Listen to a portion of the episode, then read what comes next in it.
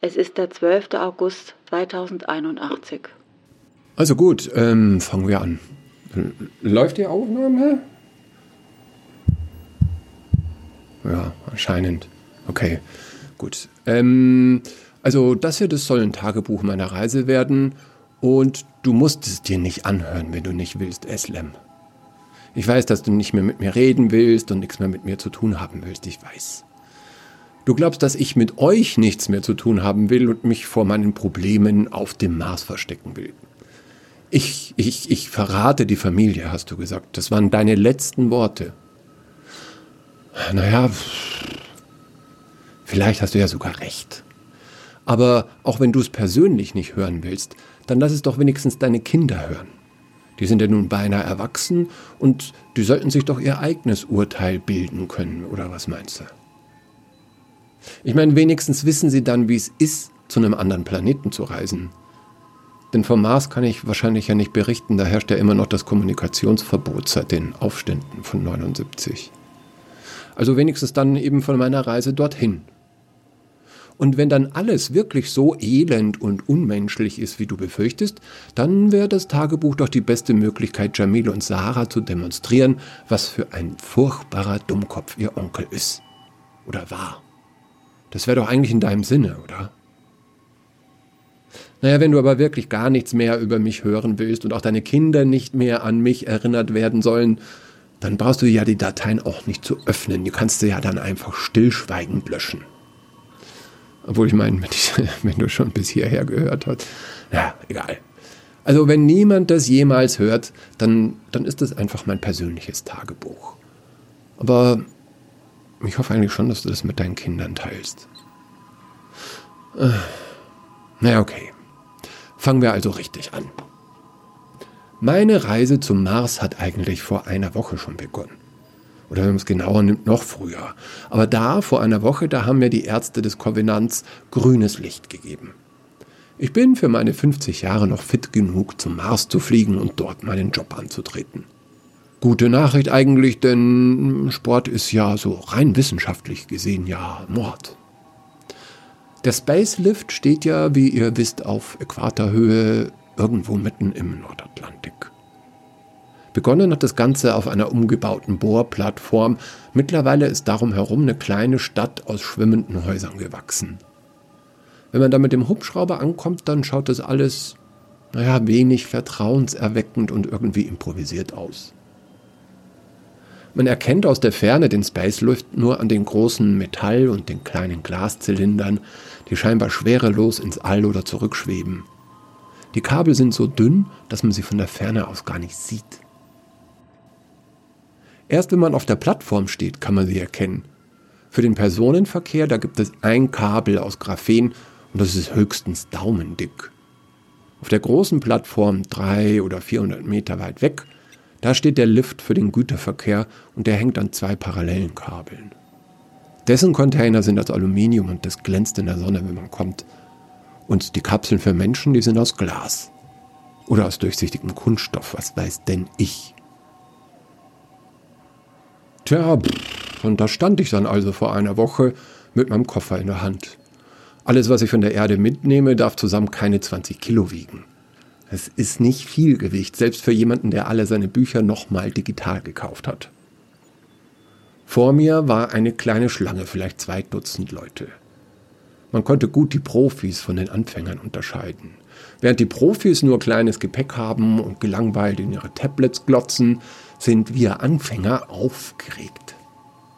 Die meisten werden, wohl so wie ich, ihr Leben hier auf Mutter Erde aufgeben und sozusagen umziehen. Aber auf einen anderen Planeten. Wenn das nicht aufregend ist. Das musst du doch zugeben, Eslem. Haben wir da als Kinder nicht auch davon geträumt, hä? Hast du das alles schon vergessen? Wie wir mit dem Teleskop auf Luna 2 geglotzt haben? Wie wir uns eingebildet haben, die Baustelle zu sehen, wo das erste wirkliche Raumschiff gebaut wurde? Was wir natürlich gar nicht sehen konnten, weil die Werft ja auf der erdabgewandten Seite ist. Naja, auf jeden Fall stand ich da in dem Plexiglastunnel und habe mich gefragt, ob das alles wirklich so eine gute Idee war. die hatten einen ganz schönen Zahn drauf, diese Kapseln.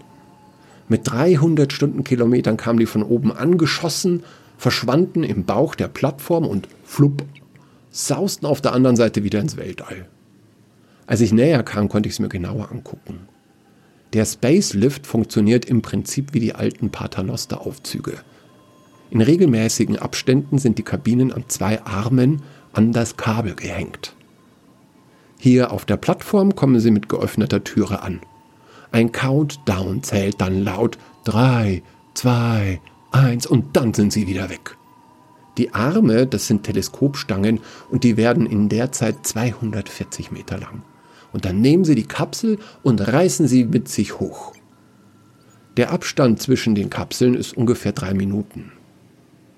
Wir Passagiere, wir werden von zwei dieser Covenant-Roboter in Empfang genommen und in die Kabine geschoben, wo man sich sofort aufs Bett legen muss, um die Beschleunigung überhaupt zu verkraften.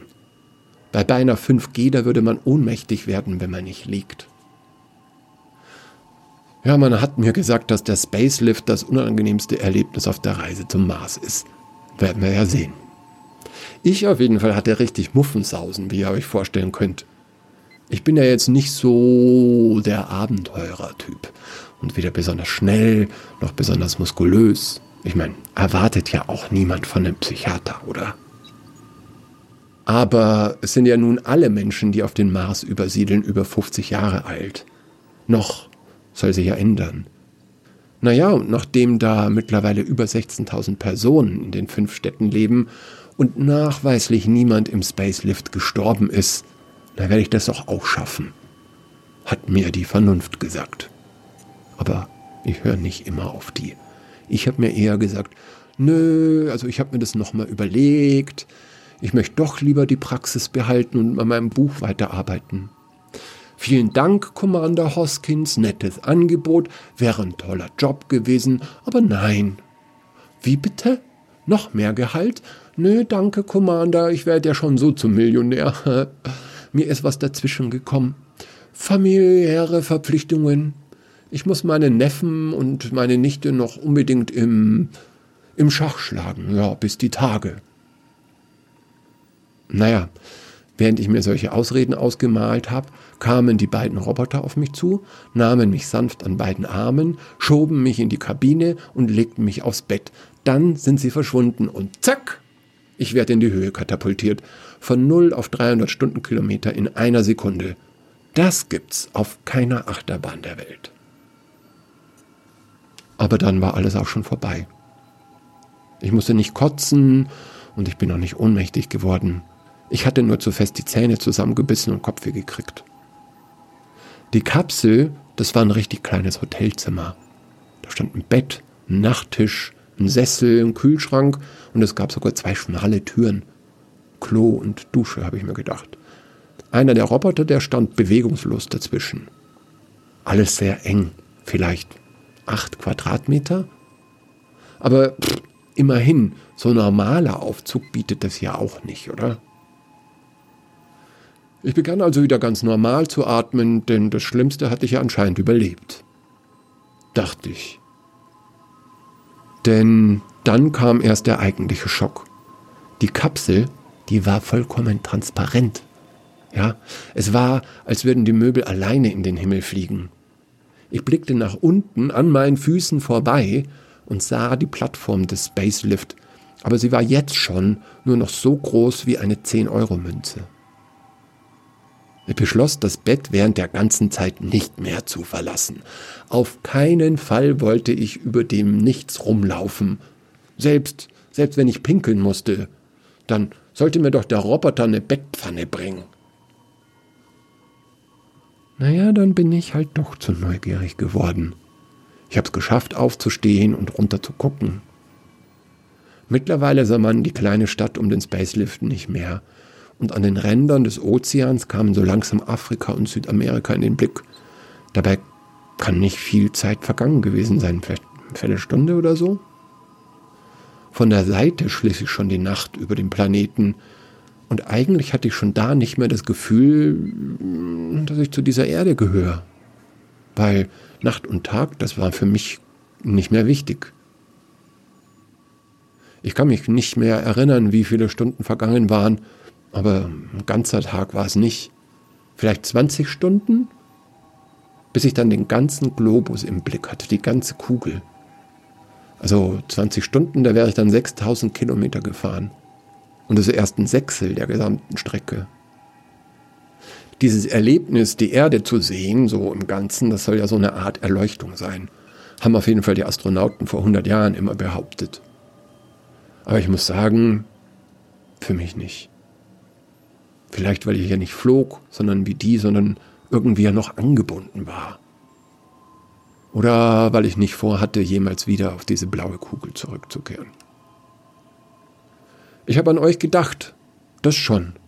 Und das hat mir echt wehgetan, aber, aber bis auf euch drei lasse ich nicht viele Menschen zurück, von denen mich der Abschied geschmerzt hätte. Irgendwie war ich sogar froh, den Planeten und seine zehn Milliarden schwitzender Leiber zu verlassen. Die ganzen Sorgen und die ständige Aufregung. Auf dem Mars da hätte ich einen Neuanfang. So, meine Idee. Und darum gab es halt keine Erleuchtung für mich. Vielleicht. Naja. Von der Erde zu Luna 2 sind es einfach 36.000 Kilometer. Das ist also ein 72.000 Kilometer langes Kabel. Naja, und diese Liftfahrt, die hat fünf Tage gedauert. Die ersten Stunden habe ich mich nicht vom Anblick der Erde losreißen können, aber naja, dann ließ halt der Zauber nach. Weil dann wurde sie nur ganz langsam immer kleiner. Der Roboter hat mir dann die Kapsel verdunkelt.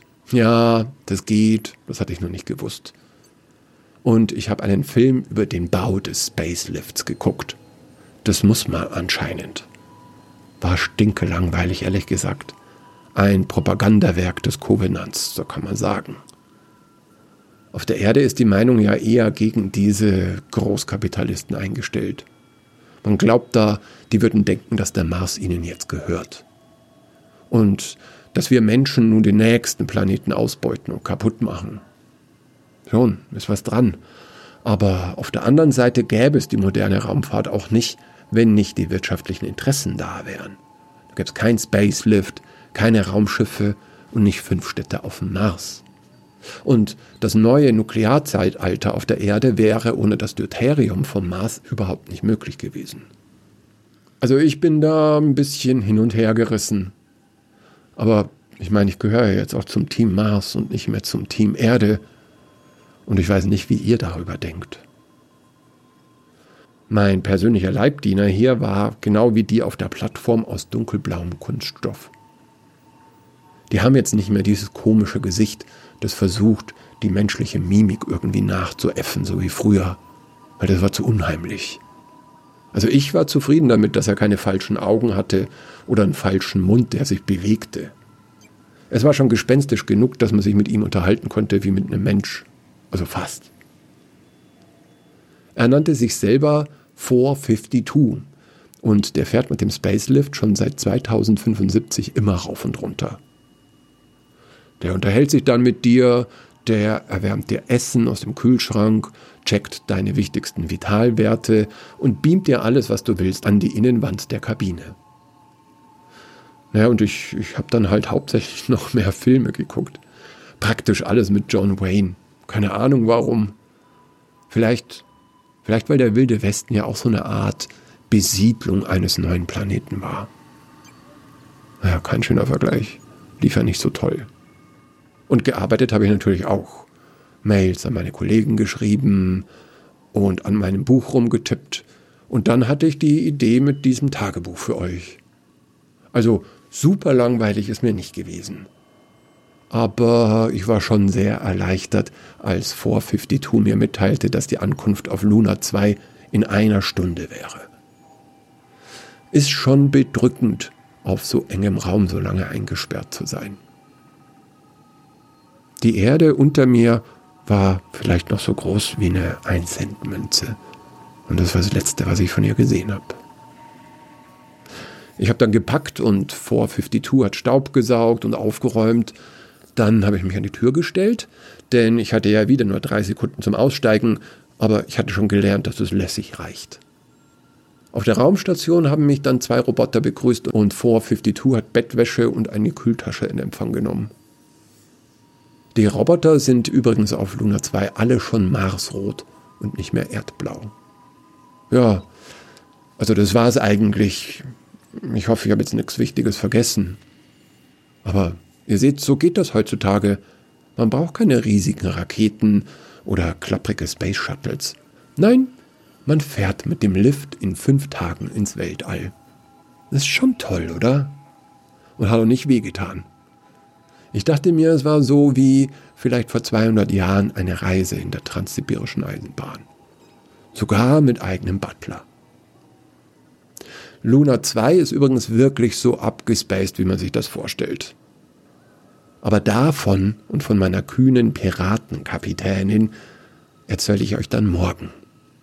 Bis dann, euer Onkel Ismail.